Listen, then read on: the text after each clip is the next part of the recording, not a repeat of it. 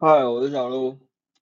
这一次要来谈谈新零售，就是通路进化论，一定要聊新零售。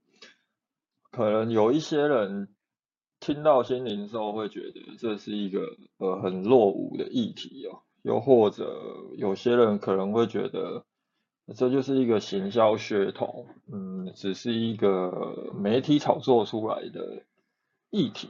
呃，确实哦，就在台湾的话，我们在看一些新零售的案例，呃，真正到位的其实不多，但是我们必须承认，在国外，呃，有一些新零售的实际的市场测试，它是很成功的。这包含了你们去看提出新零售人就是马云嘛，那阿里巴巴后来在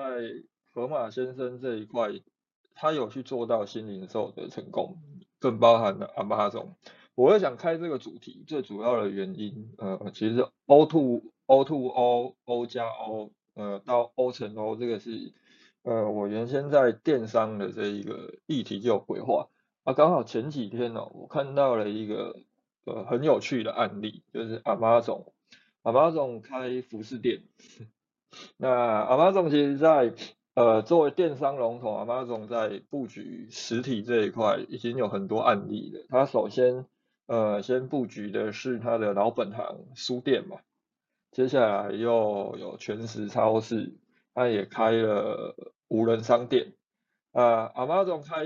服饰店为什么会让我觉得特别有趣、特别值得提的原因，是因为我简单的说明一下阿妈总这个服饰店它是怎么去运作。第一。就是呃，它就跟我们一般的服饰店一样，你你可以在里面逛，然后你看到喜欢的衣服，你可以试穿。这个基本上它是一个呃，我们去跨越到实体店很重要的一个依据就是假设今天你是做服饰的，不管你是卖鞋子的还是你是卖衣服的，你你们今天在电商的时候会遇到一个很大的问题，就是。电商消费者没有办法试穿衣服，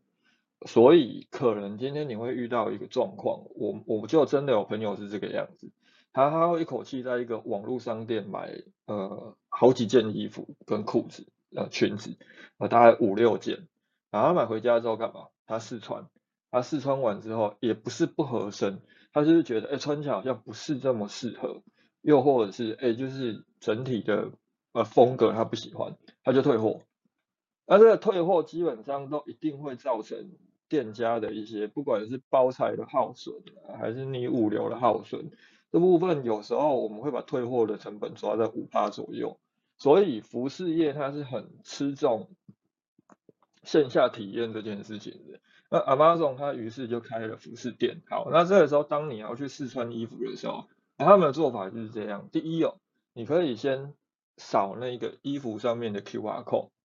你就可以连到他们的 App 里面，诶，看消费者对这件衣服的评价，他们会有一个很基本的，Amazon 还有一个很重要的一个功能就是评分。那接下来你不是直接把这个衣服拿着到试衣间，而是它上面还会有一个按钮，就是说我要试穿。然后这个时候，当你在店内逛逛逛，哎，你可能挑了三四件衣服跟呃裤子、帽子之后。他们会主动，店员会主动帮你们把你挑好的这些衣服放到一间试衣间里面，那你就进去里面试穿。试穿完之后，其实试衣间里面还有一个荧幕，你可以在上面点选，就是说，哎，这件衣服你的评分是怎么样？那同时哦，你可能你挑了三四件之后，你试穿完了，你觉得，哎，你还不过瘾，你要想要再多挑的时候，哎，试衣间里面的那个荧幕，你还是可以继续去选择其他可能，呃。网站上面啊，店内有的衣服，然后店员一样就是会把它再拿到你的试衣间。他们试衣间里面是有一个衣柜的，当店员把衣服都放好之后，衣柜就可以打开。那这个流程为什么我觉得它很值得拿来讨论的原因，是因为它完完全全把电商购物呃的一个优势，就是全程可监控这一点搬到线下店。我们今天在网络上逛，呃，逛商品的时候，你可能会看好几件衣服，你你你可能会先看一件衣服，点进去之后，你觉得不喜欢，这个时候多数的电商平台底下都一定还会有所谓的商品推荐，于是你又会再点了第二个商品，接可能接着又会点到第三个商品。那这一段流程，其实我们在后台，又或者我们用 GA 都是可以去监测流程的。我们可以知道消费者他的行为路径是什么样子，以及最后呃建立出最终转换呃最有注意的那一个页面是哪一个页面。那这一块过去哦，我们在线下它是没有办法做到的，就是线下我们除非今天哦你店里真的很闲，那你的店员就是一直盯着客人看。看他哎，看看了哪几件衣服，有没有拿起来看？好了，他看他他看什么地方？他是摸了布料，还是看的什么缝线？又或者他看吊牌？前阵子也有个新闻，他就讲说，哦，店员只要看到那种第一时间会把吊牌拿起来看的，通常就不会过去服务，觉得哦，他们一定是在意价钱。那通常如果今天我们是以这样的方式进行，他呃不是很好。因为我相信没有一个客人会希望有个店员一直呃站在他们旁边盯着他看，但是 Amazon 它就透过整体的呃消费者在线下，但是他利用他们的 App 去进行这种线上的行为，他让整体的流程是可以监控的，他们可以很清楚的知道，哎，我们这个服饰店呃在逛街的这些客人，他们总共挑了哪几件衣服。他们少了哪几件衣服的条码？那少了条码之后，是不是有选择要试穿？借此哦去了解消费者的整个购买路径。再来很重要的一点，当你今天在试衣间里面，你你为这件衣服评分了，那这些评分又可以再让其他进入店里在挑选衣服的这些客人选择依据。那这些数据统整起来，它会有什么好处？第一。我们可以把这一些线下店的客人，其实线下店的客人来我们店目的很简单，他就是想要直接去体验，呃，体验商品，他想要直接试穿来决定他是不是要购买。但是我们可以去收集到他的数据，而不像过去，呃，我们开一间线下店，我们可能有的数据只有，呃，消费者买了哪几件商品，我们最后的营业额是多少。啊，这又可以回归到我们今天想要跟大家谈的，就呃，就是什么才真的能够称为新零售？为什么我会把它分成三个阶段？呃，所谓的 O to O 到 O 加 O 以及 O 乘 O，原因是因为过去啊，我们在谈所谓的线上跟线下的整合的时候，呃，在新零售还没出现之前，其实 O to O 就已经存在了。但是 O to O 它并不能够被称为叫做新零售的原因就在于它是单向的。当我们今天在讨论 O to O 的时候，你可以讲说，OK，我有一家呃线下的实体店，不管是像 Amazon 一样是服饰店，还是你开的是餐厅、咖啡馆，那我去经营一个粉丝专业，或者我去投放线上广告，我我借此去触及到一些潜在消费者。那把他们引导到我的店内消费跟购物，这个就叫做 O to O。那也有一种可能性，你有开一家实体店，那你也有呃网络商店，又或者你有一个粉丝专业。那呃我们开一间实体店的时候，最大优势就在于呃它本身就有一个日活流量，这就是为什么我们要呃选择开在，有的人会选择开在闹区。呃，商圈的正中央，甚至于是呃观光夜市对面，原因就在于这一些点位本身就有很强的曝光，它能够为你带来日活流量。那这一些逛街经过的呃过路客，进入你店里的这一些自然流量，他也许过去都没有听过你的品牌，他也不知道哦，原来还有网络商店。那我们借由这样的方式把客人引导到网络商店上面消费，这也叫做 O to O。但是当你如果只是做到单向的，这个东西是没有办法称为新零售。这就是为什么台湾很多的呃电商品牌，他们尝试去做所谓的新零售，都很难成功的主要原因。呃，我们在先前有一次讨论那个通路整合的时候，其实我就有去。聊到台湾最早期的一些新零售案例，呃，实际的做法其实都是呃，只有做到 OK，我开一家呃实体店，呃，提供消费者体验商品，增加他们购买的几率。但是开到最后，很多因为实体店它需要消耗的成本不低，它有店租，那它还有水电，它还有人事管销，呃，基本上你开实体店，你就是只要每天一开店，你就是在烧钱。所以很多的。电商品牌，当他准备要做所谓的新零售的时候，他们会为了去节省那个呃固定的成本，他们会做体验店。那特别是做服饰的，其实如果有做服饰的朋友，你们应该会很清楚。你今天不管卖的是衣服还是鞋子，你你必须要每个品相呃每个产品，你都要准备各种尺寸。而且如果你要让消费者体验完了都直接买回家的时候，你不可能单一尺寸只有一件或两件，你一定是要备很多料。所以这个时候，你的实体店其实最大的成本可能是花在哪里？是花在你的库存成本。所以很多电商品牌刚跨进去线下做所谓的新零售的时候，他们都会去做实体店。那他们会觉得，哦，我在发挥我本身是一个电商品牌的优势，我让消费者来我店里体验完商品之后，啊，你不要买。我直接引导你到线上去注册，并且做购买，那你回家 隔天商品就会送到送到你家了。那我当时其实就有提到，今天除非说你像呃 Hidori，就是日本 Hidori，因为他在东京，他很难找到一个能够让消费者呃停车的店面，所以他不得已呃为了去触及到一些东京市中心的消费者，他必须要开体验店。但是他们在郊区一样，就是还是会有可以立即购买的店，除非说你今天遇到这种状况，否则你在实体店你没有办法让消费者购物完之后直接把商品带走，这其实是一个嗯很错误的一种操作模式，因为它就失去了我们逛街的意义，跟消费者到线下购买实际要有的一种呃希望获得的价值。所以，当我们今天呢，如果单纯只是开一家实体店，那我们利用这个店把人导到线上去做购买，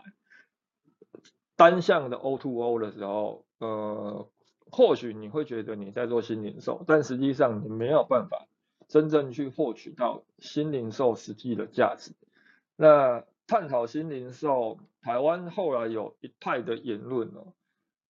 呃，这是数位时代他们提出来的啦，因为我第一次看到是在他们数位时代的封面故事，讲说，哦，就是新零售之后，接下来是 OMO 的时代。那 OMO 的这个 M 是指什么？就是指的是 Mega，意思就是说，呃，混合，呃，不管你是线上混合线下，还是线下混合线上，随便，反正都已经混在一起了。那我觉得 OMO 它是一个，呃，这真的就是一个比较偏行销。话术的一种说法了，呃，你真今天真的要讲新零售，为什么最终零售会转向新零售的原因？呃，最主要其实就是我们今天希望跟大家谈的后边两项。你如果能够做到 O 加 O，又或者是 O 乘 O 的时候，你就能够真正呃去整合你的线上及线下的通路，去做到。呃，新零售的一个价值产生。那我们现在从电商品牌，电商品牌决定跨出线下通路来谈好了。因为呃，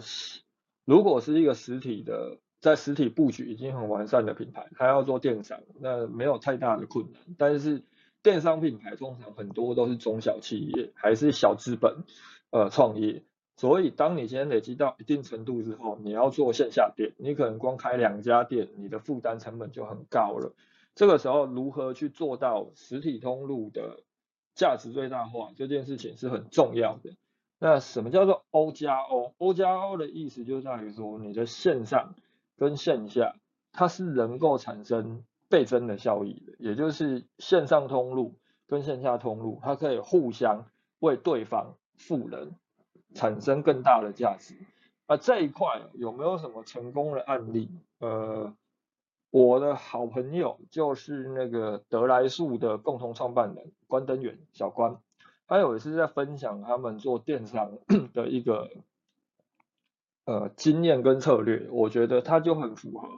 呃我今天想跟大家谈，就是一个新零售做到 O 加 O 的一个效果。呃，他个人本身是觉得说电商这一块是他从餐饮业跨足到零售业的一个策略，但事实上，它整体来讲的话，如果有熟悉德来素的朋友，应该就知道，他们的店面本身就是在卖早午餐的，可能就是会有铁板面啊，呃，素食的热狗堡、汉堡这之类的东西。那他们的电商哦，卖的东西完全跟店里是不太一样的。他们卖的东西就是会有一些像呃馄饨啊、意大利面的呃酱料，然后各种呃三杯猴头菇子之类的呃食材。那当初做电商的目的很简单，就是说好，呃我的店面我主要占据的是早餐跟午餐的这个场景，但是对于吃素的人来讲，他们一定不可能只有早午餐吃素，他可能晚餐也要吃素。他也许宵夜，他也需要吃素。那这个时候，我有没有办法去占呃去去占据这一些吃素者晚餐跟宵夜的时段？所以他决定做呃做生鲜的零售品，他就开发了各种的食品在电商上面卖。啊，一开始的时候，他们做法就有点像，哎，你今天来我的店里吃饭，那我我会让你知道，哎，我们有网站可以买到这些东西。你可以上网去买，那它也有可能是投广告的时候，让大家知道德来素这个品牌。那有可能你哎哪天想要去点个餐的时候，或者你想要在到外地，你不知道吃什么，像我有朋友他就会讲，他只要到一个县市，他第一件事情就是先看哪里有德来素，因为他吃素，他不知道呃该吃什么比较好。啊，过去他一开始的做法其实就是偏向于单向的，把客人从线上导到线下。或者从线下导回到线上，当然他后来慢慢的去抓到一个可以让线上跟线下效益倍增的做法，也就是说他今天 开始在呃每个分店，因为他这些分店有些是加盟店，那他也要想办法让这些加盟主有利可图嘛，所以他开始会在各个分店可能就是会摆一些冰箱。啊，接着就是会把这一些呃电商网站上面卖的东西放在每个加盟店的冰箱里面，它能够产生什么效益？第一，当客人哦他真的想要买，但是哎我我们买生鲜食材的时候，一定都会遇到这种状况嘛，因为生鲜它的那个免运门槛特别高，我们可能以往在一般的网站，我们只要买个八百块。呃，买个一千块，我们就可以免运。但是，呃，我们买生鲜可能必须要买到两千五，甚至三千，因为生呃，不管是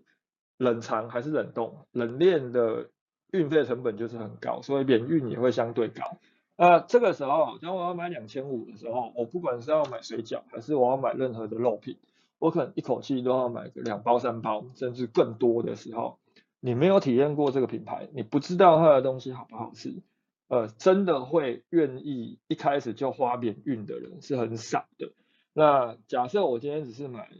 呃八百块、一千块，甚至我只买了三百块，我只想要买一包，但是我必须付两百五的运费，有多少的人 会真的按下那个结账？我相信是很困难的。但是当这个时候他发现到哦，我们在德来素的各个呃分店也都可以买到这些商品的时候。他们可能就会选择，啊，不然我跑一趟到他的店面买个一包回家吃吃看。这个时候，店面它能够产生的价值就在于，它成为它每个碎片化的一个呃购买点。其次，慢慢的也会有一些客人，他去吃早午餐的时候，他就会顺便哎看到有这些商品，他就带几包走。那它产生的效果是什么？它就能够让每一家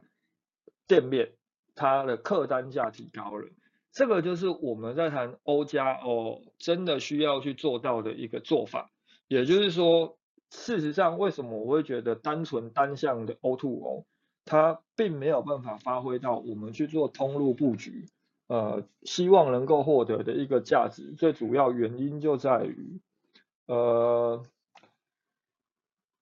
不管是网络店呃，不管是线上购物还是实体店，事实事实上它都有所谓的成本存在。那其中尤其是以线呃线下店来讲，一般来说我们在讨论成效，呃，电商通常都会看几个东西。第一个，他会看人效比，啊，有些他可能会把仓库的平效比算进去，只是后者哦这一块，我看我发现很多的电商品牌。都不会去计算，呃，大多都只算人效比，也就是好，我请几个员工，那每个员工，呃，去我我把我的营业额除以我请几个员工，算出来就是，哎，我每个人产生的人效是多少？那通常店面，当我们在看实体店的销售的时候，看一些绩效的时候，大家应该都会发现，呃，都会讨论一个东西叫平效比。也就是我有几瓶，我产生多少的营业额，我的平效是多少？那这个时候，事实上，当我们今天开的是餐厅的时候，呃，平效它本身是有天花板的，因为你今天好，你假设你是一家火锅店，那 你限制用餐时间就是一个半小时、两个小时，那你店面就是店内就是有几桌，因为我面积就是这么大，我店内就是有几桌。那我一天到底能够翻桌几次？这个就是我的营业额上限。所以平效这个东西，它其实真的想要去突破，呃，有点难度。除非我们把营业时间拉长，那加上我们今天真的把，呃，我们单纯只看平效的时候，也会失准的。最主要原因是因为，那我们的员工要不要算进去？我们员工会不会也是成本？那今天呢，当我们想要去放大实体店。呃的整体的中效最简单的方式就是利用电商这一块去放大它的平效比。假设今天来你店里消费的客人，那他都会因为我们有多增加这些电商的商品在店内贩售，他买了带走，又或者好他知道之后，他回家之后到线上去购买这些商品，相对来说，假设我们可以去追踪到这些网络购物的客人。它都是来自哪一家店？它它的会员是属于什么什么地方？那我们都可以把这些绩效算在这一个分店的评效提高。这个是当我们可以利用商品去做这样的转换的时候，呃，整体我们可以让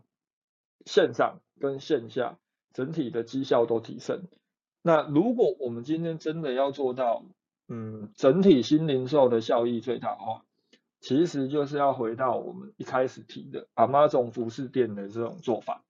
这个就真的是可以称为它叫做 O 乘 O 了。那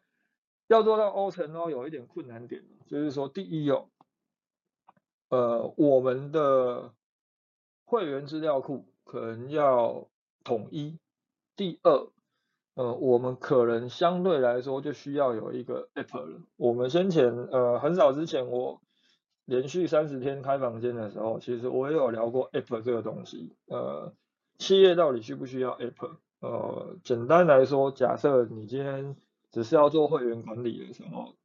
呃，可能你用 Lite 就很够用，特别是 Lite 现在整个币圈，呃，是很完整的。但是假设你今天真的是想要去整合线上跟线下，你要去做到 OMO 的效果的时候，这个时候，一个 app 可能就能够帮助你起到很大的作用，而且这个 app 最好是，呃，它能够去做到整体数据的整合。就像为什么我会觉得 Amazon 的服饰店它能够体现到 OMO，最主要的原因就在于，不是消费者的购买更加方便，也不是消费者的，呃，整体的顾客终身价值可以提高，而是数据。因为我们今天不管在 Amazon 的服饰店还是好，我们假设，呃，接下来，呃，河马先生，其实河马先生台湾现在有一个比较类似的案例，应该是 Seven，Seven 他也开了快超市嘛，啊，Seven 的快超市结合了他们刚并购的那个